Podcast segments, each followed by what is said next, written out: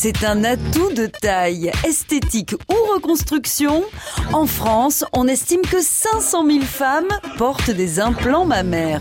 Quand on est passé par 10 ans de complexe, 10 ans de mal-être, les, les implants font partie de vous, ils ont contribué à votre reconstruction, à votre épanouissement, etc.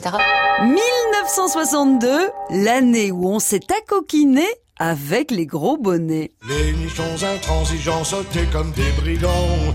Les faux nichons radicaux roulaient sur le carreau. Y en avait toutes les façons, à la foire aux nichons. Dès la fin du 19e siècle, les médecins testent tout et n'importe quoi pour augmenter la poitrine de leurs patientes. Paraffine, ivoire, boule de verre, caoutchouc broyé, laine. Et tout ça pour un résultat catastrophique. Les femmes finissent au mieux mutilées ou au pire mortes de septicémie. Dans les années 1940, sous l'influence américaine, certaines japonaises veulent ressembler à des pin-up. Sauf que morphologiquement, les asiatiques en sont loin. Alors cette fois, on essaie l'injection de silicone. C'est une révolution. Si tu es blonde à force à poitrine, ça m'intéresse. Mais là encore, c'est une catastrophe. Le produit, qui n'est contenu dans aucune poche, provoque des embolies pulmonaires ou pire, des AVC. On continue donc de chercher et c'est l'américain Thomas Cronin qui trouve la solution.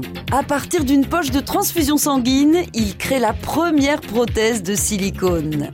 Madame Timmy Jean Lindsay se porte volontaire pour porter la première paire en 1962. Aujourd'hui, t'es un Bouddha. T'as envie de casser des noix de coco avec tes seins. Mais grâce à Jeff Tuche, tu peux devenir un canon. Pour à peine 50 000 dollars.